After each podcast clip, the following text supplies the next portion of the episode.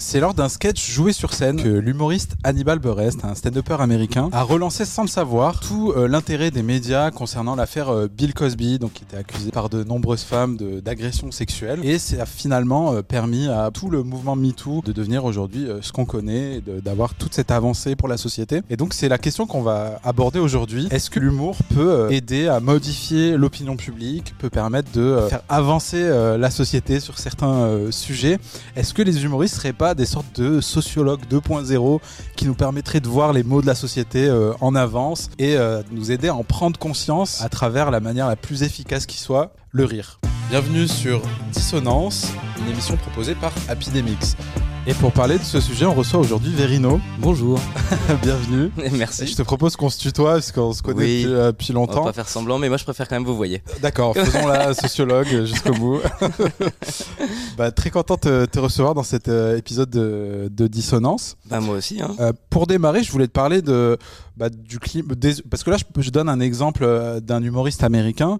Euh, malheureusement, en France, on parle plus des humoristes français euh, pour des questions de blagues ratées euh, ou Ouais, de, polémiques, des personnes qui doivent s'excuser, etc rarement pour faire avancer la société.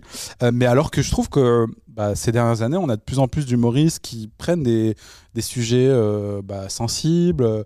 Bah, par exemple, on peut parler de Blanche Gardin par rapport euh, au féminisme qui a fait avancer Ouais. vachement ces, ces sujets-là. Et en voyant ton spectacle, ton dernier spectacle, j'ai eu l'impression que c'était un peu euh, aussi, je sais pas si c'est une démarche, mais en tout cas, il y a plus de su- sujets de, de société que les, les précédents. Peut-être est-ce que tu Ouais, c'est vrai. Avais cette volonté-là? Ouais, ouais, j'avais vraiment cette volonté. Bah, justement, je trouve que la scène française commence à réfléchir plus qu'avant. Euh, ça veut pas dire que les gens réfléchissaient pas avant, mais ça veut dire que en fait euh, les, les traitements, je pense que la société française aussi accepte plus le traitement social par les humoristes, alors qu'avant un humoriste il fallait qu'il reste à sa place, tu vois. Un mannequin, faut qu'elle soit jolie, puis qu'elle qu'elle marche, et puis qu'elle fasse des sourires. Un humoriste, faut qu'il fasse des blagues, mais qu'il fasse chier personne.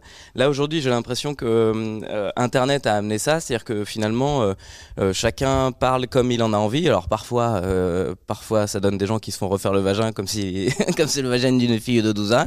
Et puis parfois, bah ça, ça laisse la parole à, à des gens qui ont des choses à dire réellement et, euh, et les humoristes en font partie quoi. Et et hum, je dirais même, je pense que la la surcréativité dans laquelle on est nous oblige à nous attaquer à ce genre de sujet. C'est-à-dire qu'on a un peu fait le tour euh, des sketchs, euh, euh, l'addition, la chauve-souris. Enfin, tu vois. Ouais, ouais, les réseaux sociaux, tout ça, C'était ma- ouais, moi dans le métro, draguer les meufs en boîte. Tout ça, ça y est, ça a été traité, surtraité, retraité. Et aujourd'hui, on a, on a euh, finalement un boulevard euh, énorme. C'est, ce que tu appelles le, le- social, quoi. Et moi, je trouve que c'est très très juste, effectivement.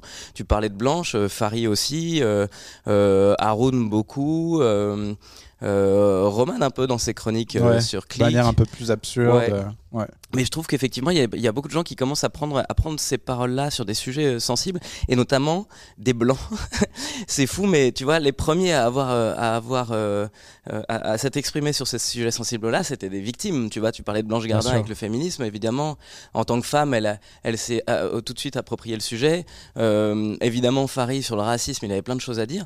Mais ce que je trouve intéressant, c'est qu'on commence, euh, qu'on commence à avoir des humoristes qui sont pas concernés par le sujet. En l'occurrence, pour le coup, j'en suis un très bon exemple puisque je m'attaque à ces sujets-là aussi en tant qu'homme blanc, c'est-à-dire qu'en tant que euh, dominant entre guillemets, c'est-à-dire qu'on voit bien que la société elle est faite pour les gens comme moi. tu vois, je suis blanc, euh, hétéro, euh, marié, enfin tout va bien dans ma vie et et, et je trouve que c'est intéressant de, de commencer à voir les sujets par le prisme de celui qui ne souffre pas. Euh, parce que quand c'est la victime qui s'exprime, il y a toujours un mouvement de recul de la société. Tu vois, quand, quand MeToo est arrivé, il y a eu le mouvement anti-MeToo Ouais. de ouais, mais les meufs. Le- enfin, oh, ça va, on peut plus ouais. rien dire quoi. Voilà. Alors quand c'est un mec qui dit bah en fait je crois que euh, faut qu'on regarde quand même le monde dans lequel on vit et, euh, et effectivement il y a des abus, bah c'est un peu plus audible quoi. Mm, mm. Toi, c'est c'est venu de quoi cette. euh, C'est un grand mot, prise de conscience Est-ce que tu avais sûrement. euh, ces sujets-là te concernaient euh, bien Et avant ben non, pas Mais du tout. Ah ouais, pas du tout Non, il y a eu vraiment un gros déclic. C'est ma capacité à le faire. En fait, j'étais persuadé que j'étais pas capable. Enfin, c'est un bien grand mot, mais en tout cas, euh, c'est des sujets sur lesquels je savais que j'étais pas assez équipé. C'est-à-dire que euh, quand, quand tu parles sur des grands sujets comme cela, euh, t'as vite tendance à te rendre compte que t'es pas assez intelligent, tu vois. t'as vite tendance, tu te dis merde. Alors il s'agirait pas de desservir la cause en disant n'importe quoi. Donc il faut se renseigner, il faut creuser. Moi j'ai eu un vrai déclic en 2015 et je peux te, même te dire la date précise au jour près parce que c'est au moment des attentats de Charlie Hebdo où j'ai eu la première fois euh, à, à, écrire sur un sujet euh, qui sortait du cadre de ce que je faisais. C'est-à-dire c'est très quotidien ce que je racontais. Je parlais beaucoup de ma vie de famille, euh, beaucoup de, de, ma, de, ma, vie perso ou des sujets de la vie de tous les jours ouais, j'aimais bien, j'aimais bien traiter ce genre de trucs. Et puis, euh, et puis j'ai lancé ma chaîne YouTube euh, tout fin 2014 hmm. avec un premier sketch et bah, janvier 2015 les attentats et c'est ma deuxième vidéo qui doit sortir. Je me sentais pas arriver avec un sketch sur les pépitos. Ça va, ouais, vous avez remarqué quand les pépitos ils collent, c'est chiant. Alors qu'il y a des mecs qui viennent de se prendre des coups de calache. Et je me suis dit en fait non, il faut. bah déjà, je, je, je me suis dit bah challenge euh, challenge on va essayer de d'écrire dessus puis une fois que je l'ai écrit puis que je l'ai joué puis que j'ai vu l'impact dans la salle notamment c'est-à-dire vraiment la, la sensation euh, parce que je joue euh, pour ceux qui connaissent pas je fais mes vidéos en public et je les tourne donc avec avec des gens donc voir les rires l'explosion l'effusion de d'émotions euh, offerte par la capacité à écrire dessus, bah déjà ça m'a fait du bien. Voir que les vannes étaient bonnes, ça m'a fait du bien. Et voir que, que, que ça fait du bien aux gens, ça m'a fait du bien aussi, quoi.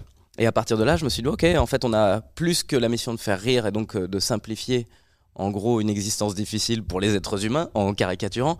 On a aussi euh, déjà euh, la mission d'aller d'aller traiter ces sujets hyper difficiles sans forcément être dans l'humour noir, parce que souvent, les sujets durs, ils sont traités dans l'humour noir. C'est-à-dire qu'on va traiter le féminisme en disant Ah, hé, toutes des putes. Non, mais vous voyez bien que je rigole. Là, je trouve ça intéressant, en fait, d'être euh, un, peu plus, euh, un peu plus juste dans ce qu'on raconte. Et puis, euh, et puis, ouais, attaquer ces sujets-là. Enfin, moi, ça a été une une vraie nouveauté quoi. Du coup, ça a commencé dans les vidéos et c'est venu dans le spectacle avec ce nouveau spectacle ou euh, c'était déjà le cas avant? Déjà, alors j'ai moi une capacité à une incapacité à garder un spectacle longtemps. vraiment ça ça change tout le temps. Je crois que c'est un peu le cas de tous les scènes de peur aujourd'hui parce que on, on est euh, on, suit un petit peu l'air du temps quoi. Le, pour moi, le stand-up c'est l'art immédiat. Donc euh, quand il se passe un truc euh, si tu es connecté au monde, euh, il faut que tu sois la caisse de résonance de ce monde-là. Surtout que les vidéos sont faites sur scène, donc finalement. En plus, puis tourner le vendredi, sortir samedi matin. Donc évidemment, le, vendredi soir, il faut que je sois à fond dans, mm-hmm. dans le sujet du moment. Euh, pour y trouver une réponse en fait. Et puis aider même les gens à se faire des avis. Parce que quand MeToo est sorti, bah t'avais les deux sujets. Je vais prendre MeToo comme exemple parce que c'est le plus flagrant. C'est-à-dire que t'as les mecs qui disent on peut plus rire de rien, puis t'as les meufs qui disent bah c'est-à-dire que quand même euh, on parle de viol. et donc il y avait ces deux oppositions. Et je crois que ça aide aussi d'avoir un humoriste qui, avec le rire, peut dire voilà dans quelle direction tu peux. En fait, si tu penses dans cette direction, voilà des arguments. Parce qu'il y, a des, y a des gens, et moi j'en faisais partie notamment, enfin tu vois, quand t'es pas assez éduqué, euh, sur un sujet, avoir quelqu'un qui te, qui te donne son avis et que tu peux lire de manière juste et, euh, hyper digeste parce que c'est de l'humour, bah toi ça t'aide euh, à avoir des arguments aussi par rapport à tes potes qui sont encore en retard. Tu vois, ce, truc-là, au moment où on disait bah, c'est fini quoi, on n'a plus le droit de draguer et puis, et, puis on va plus jamais faire l'amour et puis tu dis bah non en fait moi je baise donc qu'est-ce qui se passe? Peut-être que, peut-être que c'était pas la bonne manière en fait. Est-ce que euh, le, le fait de à la fois avoir une famille, du coup des enfants, et toute cette histoire de confinement qui nous a permis de bah, prendre du recul, d'avoir du temps, de peut-être faire plus de recherches, etc., ça t'a permis justement en termes de légitimité de se dire bah, je peux aborder ces sujets-là parce que j'ai eu le temps de vraiment les bah creuser, ou parce que mes enfants seront concernés, parce que tu parles d'écologie dans, le spectacle. Est-ce que ça, ça a changé aussi euh, ta, ta, vision du truc? En vrai, ce serait trop classe que je dise ouais, je me suis vraiment enfermé pendant un an et demi et j'ai réfléchi. non, la vérité, c'est vraiment les vidéos qui m'ont qui m'ont bousculé. Le, le, devoir d'écrire. Je me suis vraiment éduqué en écrivant et donc euh, j'ai appris petit à petit quels sont les sujets sur lesquels euh, euh j'avais envie de m'énerver. Pour moi, un humoriste, c'était jamais en colère, en fait. Un humoriste, c'est, et je suis très optimiste en plus dans la vie, donc je le suis rarement. Et puis, euh, et puis en fait, quand j'ai commencé à fouiller les sujets, il y a des trucs qui commençaient à m'énerver et pouvoir, euh, pouvoir les exposer. Effectivement, sur l'écologie, c'est un sujet. Alors, je le traite depuis peut-être 3-4 ans maintenant dans mes vidéos parce que ça me semblait incroyable euh, même encore aujourd'hui, bon, même si je parle de, Zemmour dans mes vidéos, mais quand, quand on arrive à te dire, mais alors, attendez, parce que là, on est en train de faire une polémique sur les prénoms, alors qu'il y a la Terre qui explose dans 50 ans. Est-ce que tout va bien? Mais j'aime bien aussi, effectivement, euh, euh, réaliser ces, ces, différences d'ampleur, quoi. Se dire on, on, est là alors que le problème il est là-haut. Et euh, donc non, c'est pour répondre à ta question, c'est pas un an et demi de prise de conscience, c'est vraiment cinq ans de prise de conscience sur YouTube mmh. pour en arriver à évidemment dans le spectacle une évolution dans le précédent, et puis dans celui-là euh, table rase. Et aujourd'hui, quels sont les sujets que j'ai envie d'affronter, de, et puis et puis de quelle manière? Parce que euh, le féminisme, moi j'en étais conscient très très tôt parce que je suis avec ma femme depuis maintenant, ça va faire 22 ans en décembre, tu vois. Ouais. Donc on est, on s'est retrouvés adolescents ensemble, on a grandi, on a donc moi les problèmes de féminisme, je les ai vécus avec euh, ma meuf euh, slash meilleure pote slash plan cul, tu vois. donc c'est vraiment la femme avec qui je vis depuis très longtemps et donc j'ai été très vite éduqué par par euh, ses problèmes à elle. Et puis, euh, et puis oui, effectivement, bah, tout, une fois que tu commences à creuser le problème du féminisme, tu te rends compte qu'en fait, il est étroitement lié au problème du racisme, il est étroitement lié au problème de l'antisémitisme. En fait, il est étroitement lié au problème de domination, c'est tout. Et l'humanité est sans arrêt dans ce, dans ce rapport de force. Euh, ça nous donne un sujet macro qui est génial. Et puis dans les, les sujets micro, bah, on peut se régaler parce que c'est là qu'on va trouver le, le, le, jus pour nos vannes. Quoi. Et pour parler plus de ta façon de, travailler pour expliquer un peu bah, aux gens qui connaissent pas forcément tes vidéos, etc. Personne ne connaît pas. Je comprends pas de qui tu parles. si, euh, si je devais, dis-moi si je, si je résume bien, donc ton, ta démarche, en gros, euh, donc tu vas écrire des, des, nouveaux sujets. Moi, je t'ai vu parfois même dans des, des euh, comédie clubs tester, enfin écrire des vannes juste avant de, de monter sur scène sur des sujets d'actualité. Est-ce que tu vas toujours les tester sur, sur des, des petites, dans des petites scènes avant de les mettre dans tes vidéos? Non, pas Parfois, tu testes direct sur la vidéo? Bah en fait au début je voulais faire ça, c'était vraiment mon idée quoi. J'avais, je me disais j'écris le mardi, j'ai du mercredi au vendredi pour euh, pour le roder, le vendredi euh, j'écris la vidéo, elle sort le samedi matin. Enfin je valide la vidéo, elle sort le samedi matin. Et en fait la réactivité euh, obligatoire, souvent il y a des sujets qui te, qui tombent le vendredi et tu te dis mmh. bah merde, je viens, de passer une semaine à l'écriture du truc. T'as envie aussi d'être très frais dans ton écriture, donc très vite je me suis retrouvé à finalement ne pas les tester. Et tu testes en direct sur scène devant la caméra. Donc pour expliquer aux gens, donc il y a une caméra en fait qui pointe bah, comme aujourd'hui en fait, qui pointe sur le public. Donc habituellement c'est rempli. Euh, c'est à la fin du spectacle, euh, tu, tu, tu, demandes aux gens de rester en gros 10 euh, minutes de plus pour enregistrer la vidéo. Eux ils te voient du coup vu que tu leur tournes le dos sur un, espèce de vidéoprojecteur, voilà. Et donc tu vas faire tes 5-10 minutes de blagues sur l'actualité. et ensuite tu les publies quoi, Je publie le lendemain, je fais le montage. Donc le montage me permet de, si jamais vraiment il y a un truc honteux, ou que j'ai raté une formulation, parce qu'il y a des trucs aussi comme c'est dans l'urgence, euh, l'apprentissage, enfin t'es bien placé parce que tu fais de la scène aussi, donc euh, écrire un texte c'est une chose, l'écrire correctement c'est une deuxième chose, l'apprendre et le restituer correctement, et quand tu fais ça dans l'après-midi, moi en général mon texte est prêt vers 16h, entre 16 et 18, 30 euh, je peux l'apprendre, après 19h45 je monte sur scène, et fin du spectacle, faut restituer le sketch que tu as pris tout à l'heure, c'est un exercice mental qui est très Tu n'as pas de notes, tu le fais de, de tête comme ça. Voilà, et donc il s'avère parfois que euh, tu te trompes de mots ou tu fourches un truc.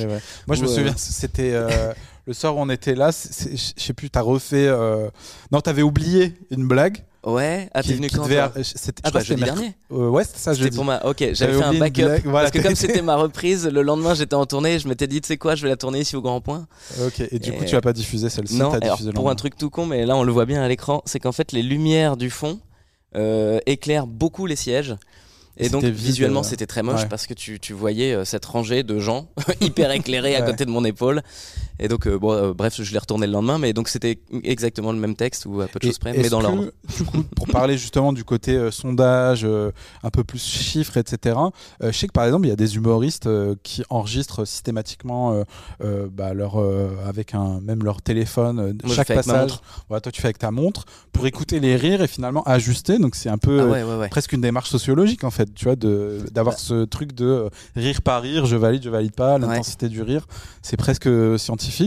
Euh, est-ce que toi tu utilises ça même dans les vidéos pour le montage euh, S'il n'y a pas assez de rire, Alors, les vidéos, non. Tu supprimes, non? Alors le rire, je suis j'ai mis du temps, mais je suis plus du tout esclave du rire. Ok. Enfin, je dis ça. Je dis ça avec toute la certitude que j'ai. Et quand, quand j'ai une vanne qui marche pas, je... mais je dirais que non. Si elle te fait rire, mais que ça a pas fait rire le public, tu vas la laisser. Ou le propos. Tu vois, j'ai un passage. T'avais vu le spectacle donc jeudi dernier. Ouais. Euh, tu te souviens du passage sur l'euthanasie? Ouais. On peut pas dire qu'on pète de rire pendant 5 minutes. En attendant, je donne un point de vue, j'ai vraiment une. Euh, euh, j'ai l'impression d'analyser le, le, projet à ma manière, parce que finalement l'euthanasie, c'est un, un, sujet qui est hyper complexe, et donc le simplifier en 3 minutes pour dire voilà en fait le fond de ma pensée on est d'accord que en, termes de rire par rapport aux autres histoires que j'ai dans le spectacle, on est en dessous. Par contre, euh, en tant que prise de position, je trouve ça hyper intéressant et donc j'ai décidé moi de, de me permettre ça quoi. C'est ma petite bourgeoisie aujourd'hui, c'est de me dire j'ai de la chance d'avoir fait un petit bout de chemin et d'avoir euh, dû affronter parce que j'étais vraiment esclave de, la de, de, l'efficacité. pour moi, le, spectacle doit être marrant toutes les toutes les 5 secondes et sur ce spectacle-là, évidemment, il doit être marrant toutes les 5 secondes quand je le décide. Et il y a d'autres moments où finalement, on peut se permettre aussi de raconter d'autres choses. Euh, mhm. Donc jouer euh, sur d'autres émotions. Euh. Ouais, et puis raconter des trucs, quoi. Et et, hum, parfois le rire peut aussi percuter la compréhension. parfois, parfois c'est important de dire juste non, non, là, deux secondes. En fait, tu vois, comme avec mes enfants, par exemple, j'allais dire tes enfants, je sais pas si t'en as. Non. Mais moi, il y a des fois où, effectivement, euh, euh, ils viennent de faire une connerie, et je vais par le rire le leur expliquer, et puis euh, eux, ils l'intègrent. Et puis parfois, bah, deux minutes après, ils refont le même truc, et là, tu es obligé de dire, en fait, juste là, tout de suite, on va il y a des moments où on peut déconner, il y a des moments où là c'est important de s'éduquer euh, et, donc dans ces moments-là, c'est ça. Et dans le spectacle, c'est ce que j'essaye de faire. Mais donc pour revenir au tout début de la question, je m'enregistre pour le spectacle, par exemple, parce que le spectacle, c'est vraiment un travail d'orfèvre. Donc c'est deux travaux différents. Mes, vidéos, c'est de l'immédiateté, c'est tout de suite. J'ai le droit à l'erreur. Je me le permets d'ailleurs. En vrai, comme ça tourne le vendredi, que ça sort le samedi matin. Parfois, les gens sont pas d'accord avec ce que je dis et pardon. Enfin, tu vois. Et même moi, mm. trois semaines plus tard, je me dis oulala. Là là, euh, ça m'est déjà arrivé de traiter mal des sujets, mais vraiment mal euh, parce que j'étais, j'étais pas assez malin. Alors maintenant, je fais encore plus d'efforts pour creuser encore plus parce que l'idée, c'est de mettre tout le monde d'accord. L'idée, ce serait de réussir à traiter des sujets comme, euh, comme les, les, transgenres et de réussir à ne pas blesser les transgenres et de réussir à faire évoluer les mecs qui comprennent pas, qui bug, qui disent oui, mais dans ce cas-là, le jeu des sept familles, on fait comment, tu vois Et ben réussir à avoir un rire de chacun et donc une main tendue l'un vers l'autre et donc accepter de vivre ensemble, en fait, tout bêtement. Euh, bah, parfois je rate, mais, euh, mais je fais mon maximum. En, en, euh, en, revanche, dans le spectacle, je ne me permets pas de rater. Le, spectacle, il faut qu'il soit faut qu'il soit précis quoi. c'est une sorte de, de, livre là où les vidéos c'est plus des petites chroniques. ouais, voilà. voilà, c'est sur le moment, etc. et, le, spectacle c'est un livre que tu vas peut-être donner pour la perpétuité, donc tu veux qu'à la fin ce soit abouti quoi. Ouais, c'est ça. Et puis tu le joues tous les soirs aussi, donc tu as le temps de voir aussi les petites les petits manques de finesse. Mm-hmm. Euh, parfois, il y a des trucs, t'as l'impression que c'est du génie. Trois semaines plus tard, tu te rends compte que c'était pas du tout le cas. Bon, bah, c'est pas grave, quoi, tu rebosses. Dans les vidéos, j'ai pas l'occasion de faire ça, mais, euh, mais c'est aussi euh, un exercice très particulier parce que il faut quand même que je réussisse à être un certain niveau dans mes vidéos, puisque c'est avec ces vidéos-là que les gens me découvrent et donc ils viennent voir le spectacle après. Donc, si je, suis, je fais de la merde dans les vidéos en disant non, mais t'inquiète, le spectacle il est, il est solide, ça marchera pas, quoi. Mm-hmm. Donc, je pense aussi avoir progressé en écriture, en sur, sur toute cette durée-là. C'est-à-dire que tu progresses pas sur le sketch en soi, mais tu progresses sur ta capacité à écrire chaque semaine un sketch. Puis au bout de 200, bah, tu commences à te dire, ok, alors cette mécanique-là, je la connais. Je sais que là-dessus, si je m'engage là-dessus, c'est pas la peine de chercher le rire, mais par contre, euh, scalpel au niveau de la décision de, ce que tu exprimes. la façon de le dire, tu vas réécouter les mots que tu as utilisés. Euh. Et je répète énormément aussi tout seul. Pour l'avoir bien en tête, parce que bah, il faut le sortir, quoi, tu vois, faut le connaître par mm. cœur. Et donc en le répétant aussi, tu tu vois les imperfections. Parfois, on n'a pas besoin du public. Ok. C'est même ils servent à rien. Cassez-vous. Euh, et du coup, enfin moi, je, déteste quand on parle d'humoriste engagé, parce que je pense que de base, l'humour, c'est voilà, c'est ça, c'est le principe. Euh, même ne pas être engagé, c'est être engagé. Parce que choisir de monter sur scène et de, ne, de mettre de côté les artistes comme ça, Kian, euh, son spectacle, y a, qu'aujourd'hui, il n'y a aucun moment où tu as l'impression qu'il va euh, taper du poing sur la table pour dire non mais on, arrête les conneries au niveau de l'écologie. en revanche, euh, le fait qu'il ne le fasse pas est un engagement de sa part. Euh, le, fait qu'il décide que pendant une heure et demie on va pas penser à ça, on va pas penser à ça, on va pas penser à ça. Je fais un spectacle. Bah tu viens voir un spectacle et tu découvres le spectacle. moi ce que mais ça en fait pas de lui un clown non plus quoi. Il, non. Il y a vraiment ce, une démarche de partager un truc intime. ouais, c'est ça. Finalement c'est engagé mais c'est plus de l'introspection que. Et même les clowns sont hyper engagés. Hein. Ah ouais reprendre ton... Bah ouais, parce que il y a, y a, quand même un, le clown pur, le rire enfantin, l'absence de, l'absence de filtre. C'est-à-dire le, le, mm. clown, il est. Euh, euh, quand je dis enfantin, c'est que c'est que je retrouve euh, dans un clown ce que mon fils de deux ans fait quoi. C'est-à-dire ça le fait rire, il fait et il rigole bêtement. Le clown, il a ce truc là, c'est ouais, a pas de masque, il y a ah, le don total quoi. Ouais ouais. Ouais, le clown c'est un mauvais mot, c'était plus dans le sens Mais tu l'as utilisé, c'est une erreur. On coupe. Non, c'était plus dans le sens euh, chercher le rire facile en fait, euh, ou faire rire pour faire rire sans avoir aucune euh, démarche presque artistique en fait, parce qu'au final on en revient à ça. Mais est-ce que ces gens-là, ils ont pas aussi une démarche? Est-ce que c'est parce que c'est tellement généreux? Ouais, bien sûr. faire juste- rire, ouais, c'est ça. Donc, euh, ouais, je, je pense que tout le monde est un peu engagé, quoi. Même en l'étant pas. Et euh, pour, euh, avant de passer à la suite, on a une petite respiration dans, dans, dans cette émission. On fait un espèce de info intox. Mhm. Donc je te donne des, des choses qui sont arrivées ou pas et tu me dis si c'est pour toi une info ou une intox. D'accord. Ça te va? On va voir Euh. si je suis vraiment curieux de ce qui se passe dans le monde. je suis là depuis le début. On doit être une caisse de résonance. Et le mec, il est au courant de rien. Y, il y en a des plus ou moins faciles. Euh, alors, première question. Depuis 1947, la SNCF n'a connu aucune année sans grève. Vrai ou fake news? En fait, je vais dire vrai parce que. Mais c'est terrible. parce qu'on continue à propager ce genre de truc. Non, je pense que c'est vrai. Ouais, c'est vrai. C'est vrai, depuis 1947, mon Dieu.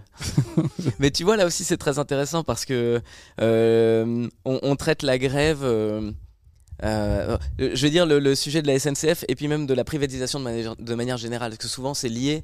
Les grèves de la SNCF, c'est pour dire attention, on est en train de faire de la merde ailleurs.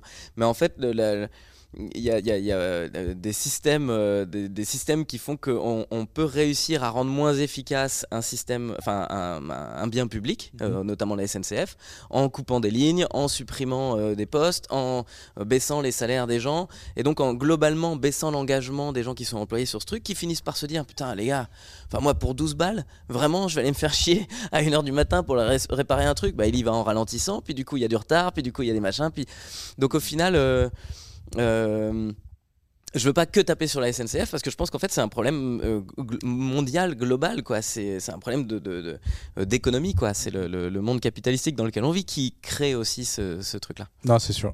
Alors, question suivante. oui, pardon, je vais pas parler 20 minutes à chaque question parce qu'en fait on a vraiment une heure de podcast et t'as déjà mangé la moitié avec De toute façon, ce sera coupé.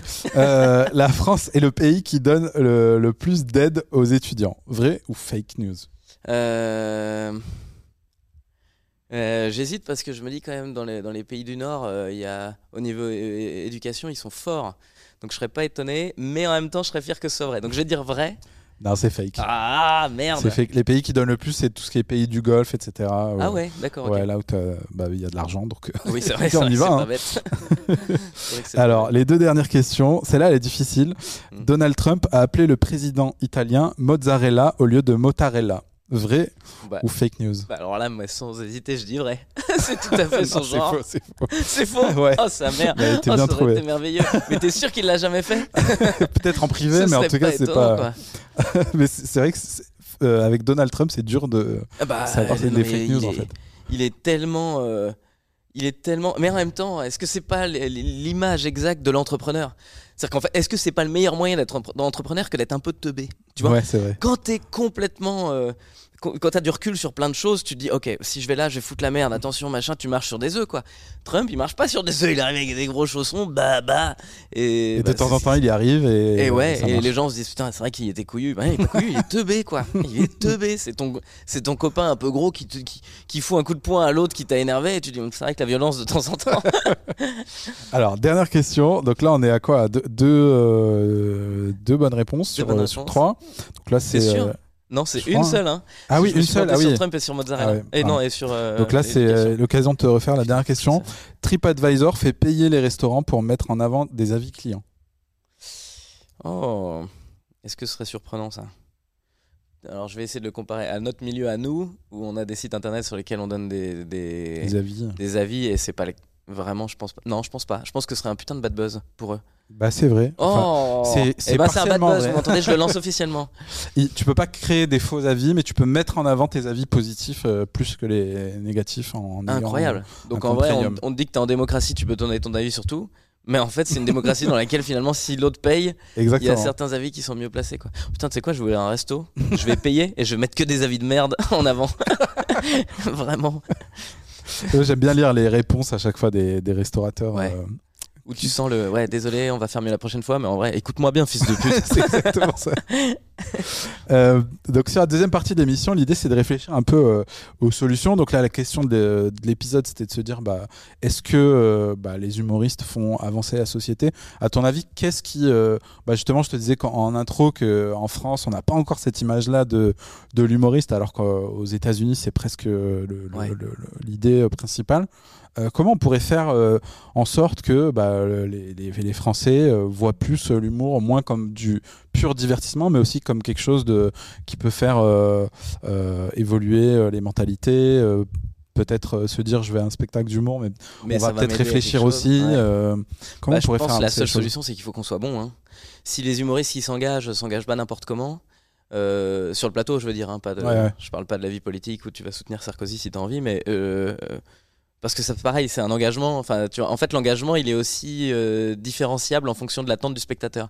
C'est-à-dire qu'il y a des gens pour qui je m'engage mal il y a des gens qui m'ont dit bah en fait il faudrait là tout de suite aller ouvrir ta gueule parce que euh, le pass sanitaire euh, c'est la mort de la démocratie. Et toi tu dis alors les amis vraiment vraiment j'ai envie de m'engager sur plein de trucs et, et peut-être que votre combat à vous il est très important mais pour l'instant je les pousse pas. Donc euh, du coup je vais pas m'engager sur ce, ce point là ça c'est important de pas suivre finalement l'avis de ton public mais plutôt toi donner ton avis bah en fait à partir du moment où tu te rends compte que toi tu as souvent tort tu te dis les gens doivent aussi avoir souvent tort. Donc globalement, euh, ça vaut pas mieux d'écouter quelqu'un d'autre que de m'écouter moi. Donc je vais dire ce que je, vais dire ce qui me touche moi, en essayant d'être un petit peu d'avoir euh, plus de recul que quelqu'un de simplement énervé, parce que parce que c'est vrai que quand, quand tu es énervé sur un sujet et puis que tu es sur Facebook et que tu t'es bouffé dans l'algorithme à regarder toujours les mêmes trucs qui te recommandent encore les mêmes idées, forcément tu finis par te noyer dedans. Nous, notre boulot et la chance qu'on a avec notre boulot, c'est d'avoir le temps d'avoir du recul. Mm. Parce que c'est ça aussi qu'il faut voir, c'est que l'humoriste, euh, l'humoriste de, notre génération, il commence à avoir des points de vue et pouvoir raconter des choses, mais parce qu'aussi on a une chance incroyable, c'est qu'on a des journées entières pour faire ça. Moi, je me lève le matin euh, à 9h, enfin à 7h30 pour emmener les enfants à l'école, et à 9h, je suis au taf, et à 18h, je pars au théâtre pour venir jouer. Entre les deux, j'ai 9 heures de boulot potentiel pour me, pour me renseigner. Euh, pendant ces 9 heures-là, les gens de la vie de tous les jours, ils sont au taf, quoi. Ils coupent des, des, des, des ailes de poulet euh, à la chaîne. Ils font des, bah, tu peux pas leur, tu peux pas te demander à ces gens-là d'avoir des avis précis et pointus et intelligents et intelligibles sur tous les sujets. évidemment qu'on a. Donc nous, notre chance qu'on a, il faut l'utiliser pour pouvoir, euh, pour pouvoir s'exprimer, pas en faire n'importe quoi. mais donc, pour répondre à la question, c'est un truc que je dis souvent. Pour répondre à la question, parce que je suis quand même le roi de la digression avant de répondre. Hein, T'as vu? Je mets toujours du suspense. Euh, je dirais qu'en fait, ouais, c'est juste le travail. Quoi. Euh, si on est bon, si les humoristes qui suivent cette voie-là sont très bons, bah, mathématiquement, le public va finir par s'y intéresser. Quoi. Euh, si on est médiocre et qu'on on monte sur scène avec des idées un peu préconçues et ratées, je crois que très vite on se dira ah, c'est pas c'est pas trop leur truc vraiment non et d'ailleurs moi je reçois souvent des messages de ferme ta gueule hein. la mmh. géopolitique c'est pas pour les comiques ferme-la et puis fais tes blagues bon bah je m'en fous vraiment. Euh, vraiment parce que parce que je m'éduque aussi en créant. Mais euh, donc ouais je, vois que ça. On peut pas on peut pas dire aux gens prenez-nous au sérieux. C'est comme euh, quelqu'un qui dit tu me dois le respect. Bah, en fait non je ne te dois rien. Il n'y a pas de dette en fait hein. si tu es respectable en fait je vais te respecter. Et donc nous c'est pareil. Si on est bon on sera ouais, ça se gagne sur scène en fait. je pense hein. et du coup on s'améliore comment? C'est à travers euh, ouais l'écriture, le travail, comme tu dis, la journée et la remise en question après euh, le soir, chaque soir. De... Ouais. ouais, ouais l'écriture, la prise de recul, c'est hyper difficile. C'est un métier. Euh, euh, j'en parle de. Ça fait deux semaines qu'on est sur le sujet avec ma femme parce qu'on a une charge mentale tous les deux très solide. Et en ce moment, comme j'ai une charge mentale énorme au boulot, évidemment, je suis un peu moins présent à la maison. Euh, désolé le féminisme.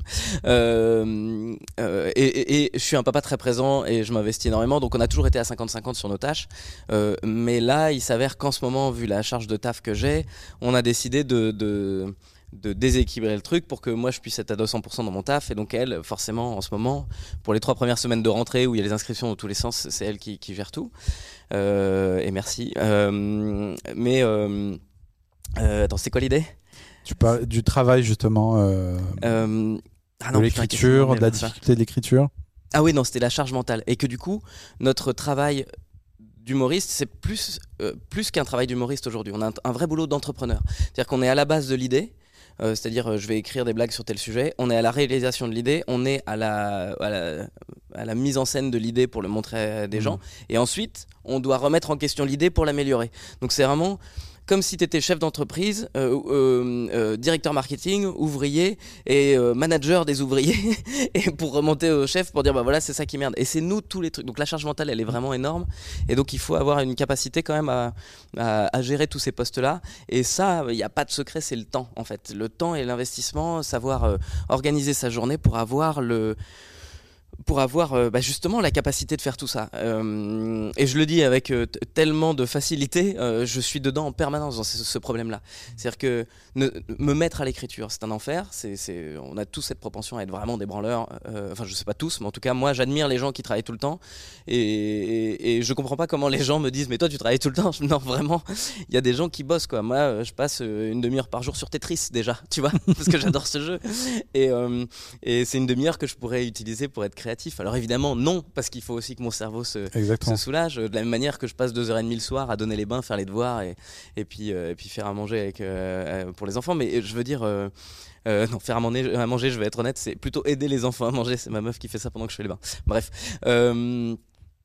Je vais répondre à ta question. Donc ouais, on a toutes ces missions-là et, euh, et, il faut réussir à toutes, les, à toutes les organiser pour le... Mais je crois que l'exigence, euh, regarder les choses en face. Moi, il y a, y a un moment, en fait, regarder les choses en face, c'est un exercice hyper complexe, mais juste prendre les choses comme presque un, robot, quoi. Est-ce que c'est bien ou est-ce que c'est pas bien? C'est pas bien, on enlève. Est-ce que ça a un intérêt ou ça a pas d'intérêt? Machin.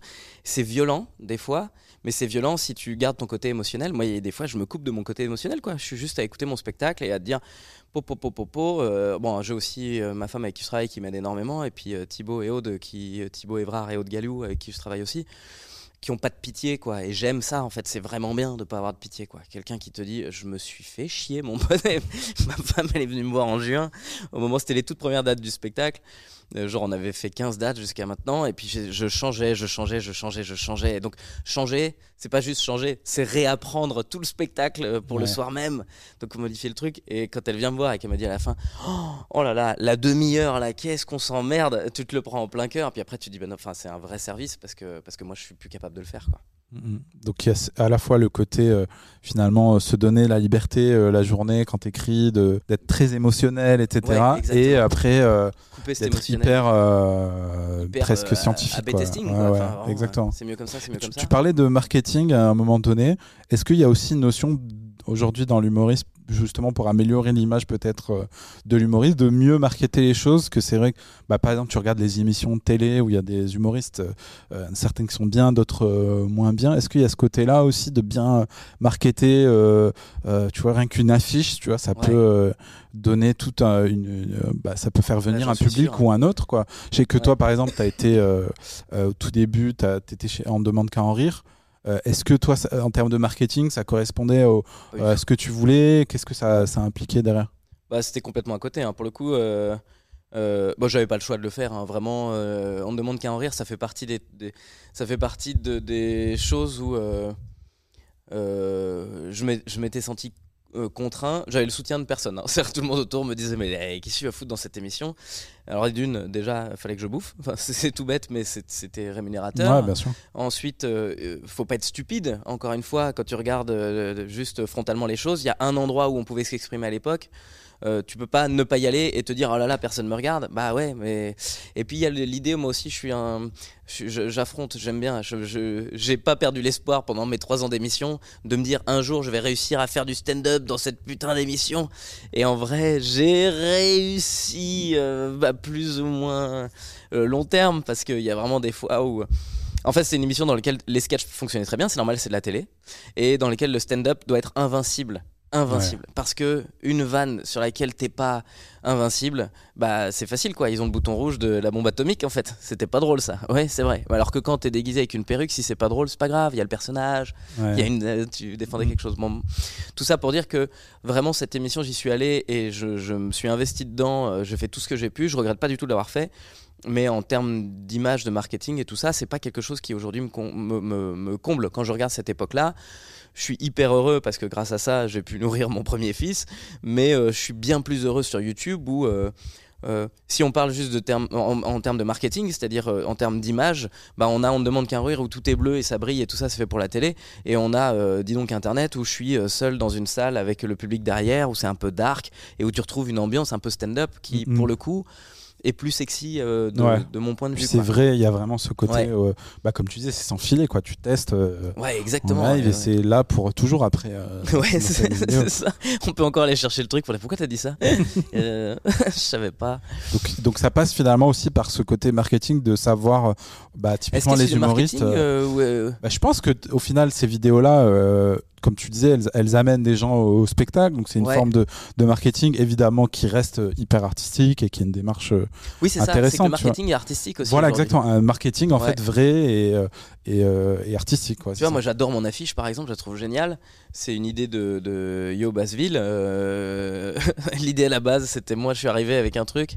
Pourquoi le spectacle s'appelle Focus? C'est marrant parce que ça résonne beaucoup avec son contenu, mais à la base, c'est que je m'étais dit, putain, ce serait tellement drôle de faire une campagne d'affichage avec une affiche floue. Et donc j'arrive avec mon idée. je dis putain les gars, une affiche floue quand même. C'est-à-dire que et vraiment là on y va, on met de la thune et tout et on expose partout dans Paris une affiche. On voit pas ma tête, mais je trouverais ça génial. Et, puis du coup ça résonne. Je me dis euh, dans cet univers-là, mais focus. En plus ça résonne à mort avec le contenu du spectacle parce que c'est précis, c'est pointu et tout ça très vite, j'ai vu tous les prods autour de la table qu'on fait. en fait, on aimerait bien voir ta tête. En fait, hein. si t'as une carrière à faire, euh, tu vois, autant se servir du truc. Et puis finalement, lui a eu cette idée de, double, de double image. Euh, c'est le graphiste qui a fait ça. Donc c'est double image, les yeux fermés, les yeux ouverts. Donc cette idée de rentrer. Je trouve que elle est vachement intéressante cette affiche parce qu'elle résonne avec ce que je suis. De la même manière que les vidéos sont intéressantes au niveau marketing parce qu'elles résonnent avec ce que je suis. De la même manière que tout mon ma communication des réseaux et de et des newsletters, etc. que je fais. Euh, parce qu'il y a plein de choses qu'on voit pas. Euh, tu vois, on voit les affiches et on voit la publicité, mais en vrai, il y a même et même euh, le, choix des émissions dans lesquelles on va, tout ça. en fait, finalement, est-ce que c'est pour ça que j'ai tiqué sur le terme marketing, c'est que je pense en vérité, pour moi, c'est une prolongation artistique du travail que je fais dans tous les domaines, en radio, à la télé. Rester cohérent partout. Ouais, c'est ça c'est une forme de marketing, mais qui est. Ouais, c'est ça. Mais qui du coup te fait pas te sentir sale comme McDonald's. Enfin, je sais pas comment dire ça. Ouais, ouais, parce que le marketing a une mauvaise euh, euh, connotation, mais. Parce que du coup, c'est vendre du billet. Alors moi, je veux pas vendre du billet, je veux convaincre des gens de venir. Et en fait, c'est bizarre, mais il n'y a pas de, démarche mercantile dans mon travail, euh, aucunement quoi. Je suis très content de gagner ma vie, vraiment, et, et, merci à tout le monde de payer sa place. Mais si ça tenait qu'à moi, je ferais des billets gratuits en fait. C'est juste qu'il y a plein de gens vivent dans une société qui et, puis et puis qu'il y a la liberté aussi que ça t'offre euh, quand tu deviens indépendant financièrement. Enfin, tu le sais comme moi, quand tu fais le tour des bars quatre fois par soir et que tu rentres avec 15 euros, tu dis bon bah faut payer le ticket de métro et puis euh, le, petit plat chez Picard, euh, t'es pas à l'aise. Quand tu commences à gagner ta vie, bah, t'es plus à l'aise pour t'attaquer justement à des sujets un peu plus bien. sociaux on boucle la boucle, c'est parfait. C'était vraiment, je l'ai vu arriver cette boucle, j'ai fait oh là là, ne la rate pas. bah justement, pour terminer, la dernière question, j'aime bien euh, euh, imaginer un peu euh, l'avenir. Qu'est-ce que ça donnerait si, bah, justement, tu avais, bah, tu parlais des prods, justement, où bah, il y, a encore bah, voilà, ce truc où on a besoin d'avoir le visage de, l'humoriste et de manière générale une image de l'humoriste enfant. comment tu vois les choses dans 10, 20 ans Les gens seraient tous morts, carbonisés par le soleil qui brille trop fort. Euh, euh, ce serait quoi l'idéal pour toi en fait euh, dans, dans ton travail d'humoriste? Qu'est-ce que tu pourrais, tu rêverais de pouvoir te permettre sur scène bah... Est-ce que tu as, des, encore des, des, rêves inachevés là-dessus Non, en fait, j'ai très peu de rêves dans ma vie. en fait, si j'ai un seul rêve, c'est être heureux. C'est mon seul truc. Et depuis gamin, je, même quand on s'est rencontré avec ma meuf, on s'est dit un jour, enfin, le but en tout cas, c'est le bonheur. donc il faut déjà savoir le saisir, le bonheur, parce que des fois tu es dans du bonheur et tu te rends pas compte. Et donc euh, tu es, là à chercher d'autres trucs. Euh, donc ça veut dire aussi euh, pour être heureux enfin il y a un truc entre le, le, le, désir et, et, et, le, et le bonheur. C'est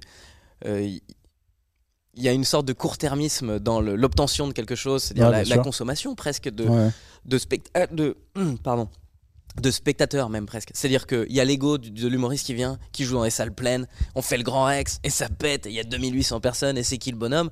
Ça, pour moi, c'est un, un ego à court terme. C'est le, c'est le, le- le- c'est pas le bonheur, c'est la, c'est le, c'est le content. C'est tout Ouais, de suite et c'est cool.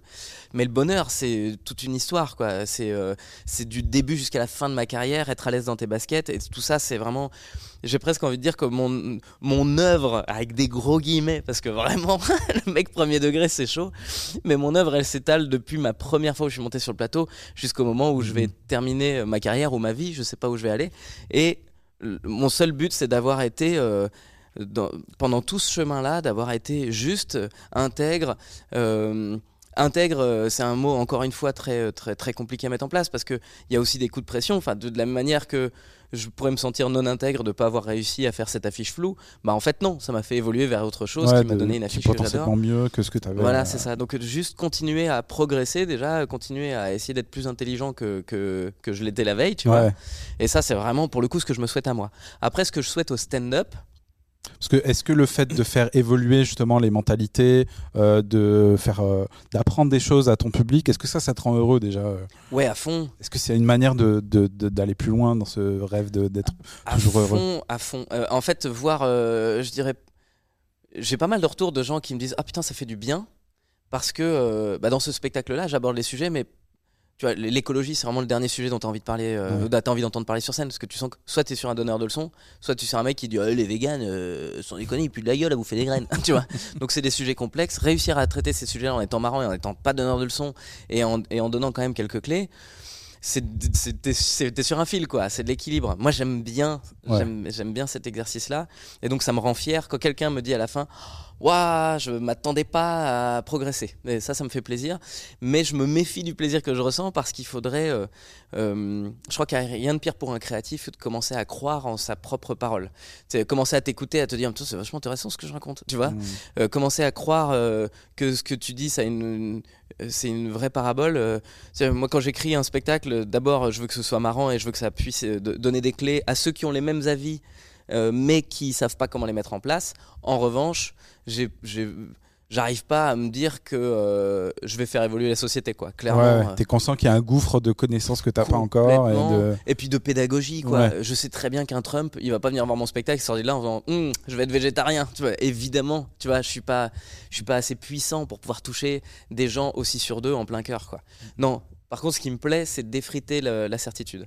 Effriter la certitude. Juste que le mec il sorte en disant putain. Merde, il est végétarien et je l'aime bien. Tu vois, juste ce truc. Ou faire rire quelqu'un qui m'aurait détesté à la base. Tu vois, ça c'est aussi des jeux qui m'amusent. Me dire qu'il y a des tas de gens qui aiment pas mon travail, mais je sais pertinemment qu'il suffit d'une blague Ouais, ouais. pour faire vriller le cerveau d'un gars. C'est un peu comme l'écologie au final. Tu peux Ouais. pas changer la planète d'un coup, enfin arrêter Exactement. le réchauffement. C'est des petits trucs chacun euh, de notre côté qui font que. euh, Ouais, parce À que la fin, on cha- améliore les chacun choses. fait le, truc qu'il fait. Et en fait, le chacun. Alors, bien sûr, ça va pas être assez que tu mettes les, cartons dans la poubelle jaune et que euh, j'arrête Mhm. de manger de la viande. Ça va pas être assez. Mais en attendant, ces messages-là qui circulent font que le politique, en haut, va se, se rendre compte que ça devient une problématique importante. Et le politique, c'est quoi? Est-ce qu'il n'est pas esclave justement des sondages et des, et des, et des- et- le politique, il est encore plus euh, esclave que nous, euh, stand-uppers. Nous, on voit les problèmes, on, les montre, et puis les mecs là-haut, enfin la, la population en prend conscience, ça commence à devenir des sujets de société, et les mecs là-haut, ils n'ont pas le choix. En vrai, on va en arriver là. Moi, je- j'espère de tout cœur que les Verts vont prendre du, poids dans cette prochaine élection. Je connais même pas les programmes des Verts, et je m'en bats les couilles. Le seul truc, c'est que je veux que, euh, quel que soit le gars qui arrive en haut, euh, il- ait l'obligation psychologique de dire ah bon en fait euh, c'est le chemin à prendre. Et on est obligé en fait. Le, monde va dans cette direction et si je vais pas dans cette direction là je serai plus un bonhomme politique donc c'est Ouais. se jouer de, la, de la politique Ouais, parce que finalement, les humoristes vont toujours euh, avoir. Enfin, l'idéal, ce serait qu'ils aient tous comme objectif de- d'essayer de faire avancer les choses euh, Ouais. un minimum. Euh, mais finalement, c'est le rôle de tout le monde, en fait. Parce que de dire les humoristes sont les sociologues de, de demain, finalement, on est tous un peu sociologues. le gars, le journaliste, le, le gars ouais. qui tweet. même avec un tweet, tu peux faire avancer les choses. En fait, c'est pas que le rôle des, des humoristes. Évidemment, les humoristes essaient d'en faire un, euh, quelque- une discipline, un métier, mais Ouais. euh, tout le monde peut, euh, peut contribuer à faire avancer l'opinion publique. Quoi. exactement et à la hauteur de ce qu'il désire Exactement. parce qu'il y a aussi ça tu je commence à, sortir un petit peu de ça, mais il y a un moment où j'oscillais entre ma responsabilité d'humoriste qui monte sur scène et qui dit des choses devant, euh, je peux, on doit faire 150 000 ou 200 000 vues en ce moment euh, par semaine euh, sur mes passages. je me dis, il y a 200 000 personnes qui vont voir mes trucs. T'imagines la responsabilité que j'ai? Puis à un moment, je me dis, attends, attends, attends, on va pas commencer non plus. Enfin, t'as, 200 000 personnes qui viennent rire à des choses, donc arrête de te responsabiliser de tout. De la même manière que quand j'ai commencé à parler d'écologie, pour le coup, je montais sur scène en disant, les gars, en fait, on se réveille. Et je me suis dit, mais non, en fait, on se réveille, ça va... les gens dans la salle, ils vont faire, bah non, nous, on a envie de dormir, quoi. Bon, bah, Et eh ben, dormez, en fait. Euh, choisissez de dormir, choisissez de vous réveiller, choisissez de vous exprimer, choisissez. En réalité, y a... on, est, on est 7 milliards d'êtres humains. Dans les 7 milliards, il y a des conquérants, il y a des passifs, il y a des gens qui défendent, y a et dans, dans, dans chaque projet, il y a ça. Et de la même manière que pendant les Gilets jaunes, euh, il y avait les Black Blocs qui venaient euh, pour caillasser les McDonald's pour le, lutter contre la société capitaliste. Et puis, il y avait des gens intermédiaires qui disaient, bah, en fait, nous aussi, on est anticapitalisme, on veut pas tout casser. Puis t'as les opposés qui disent, mais vous voyez bien qu'ils cassent tout, ils sont forcément mal élevés. Puis t'as les gilets jaunes au milieu de ça, euh, nous juste on n'a pas de thunes les gars, on est en galère.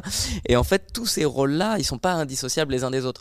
Et donc, euh, euh, je faisais cette erreur moi là, de voir les black blocs en me disant, putain, voilà des gars qui vont jusqu'au bout de, leur démarche. Puis après, je regardais les autres en disant, voilà des gars qui savent garder les bonnes mesures. Puis après, je regardais les gilets en disant, voilà des gens qui ont des problèmes et qui savent les exprimer et se réunir entre eux pour les montrer, faire le truc. Et puis juste aller marcher pacifiquement sur la capitale et je me dis, mais en fait, j'admire chaque corps. Euh, et ben, c'est à toi de trouver auquel t'appartiens, quoi. Moi, je crois que je suis juste un admirateur. je crois que je regarde les gens en disant, putain, c'est vachement bien, c'est vachement bien, c'est vachement bien, c'est vachement bien. Et je peux être admiratif des deux côtés, quoi. C'est marrant, moi ça me fait toujours euh, marrer ce côté statistique. Tu parlais des, des vues euh, des vidéos qui peuvent te faire peur en termes de responsabilité, etc.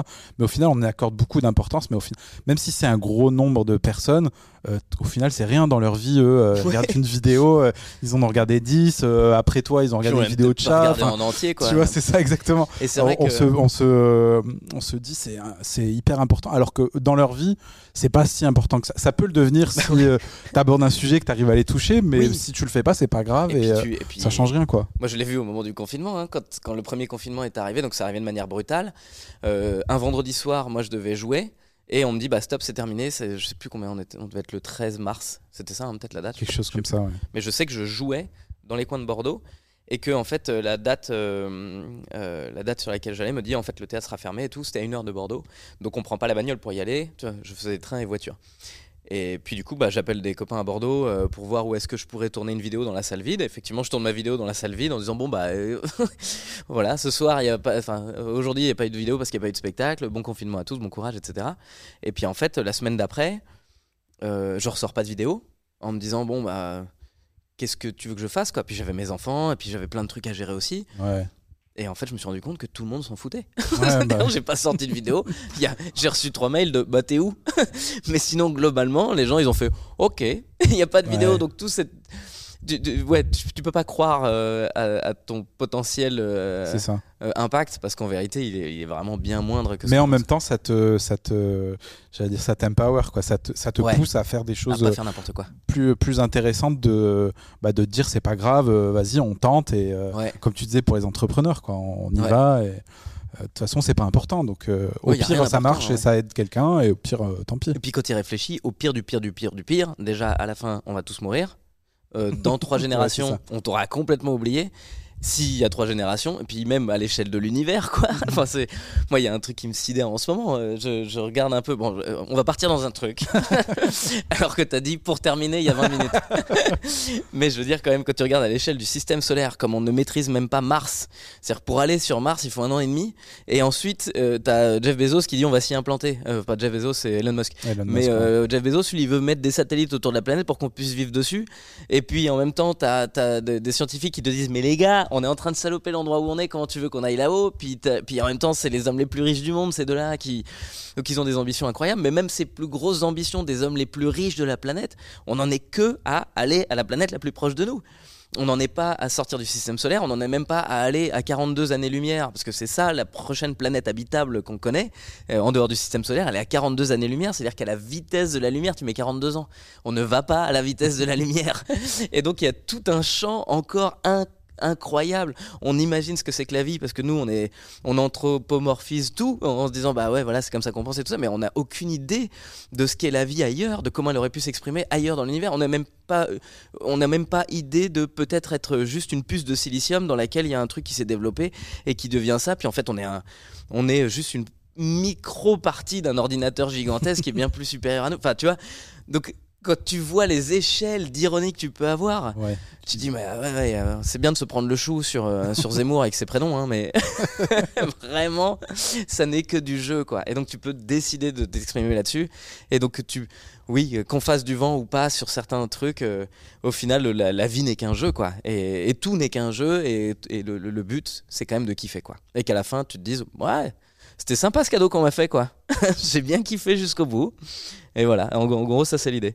Génial. Bah écoute, c'est une très belle, euh, très belle fin pour euh, cette Mais c'est pas fini car nous allons encore parler pendant 55 de Pluton. Euh.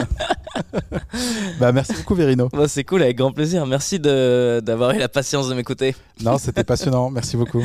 Salut.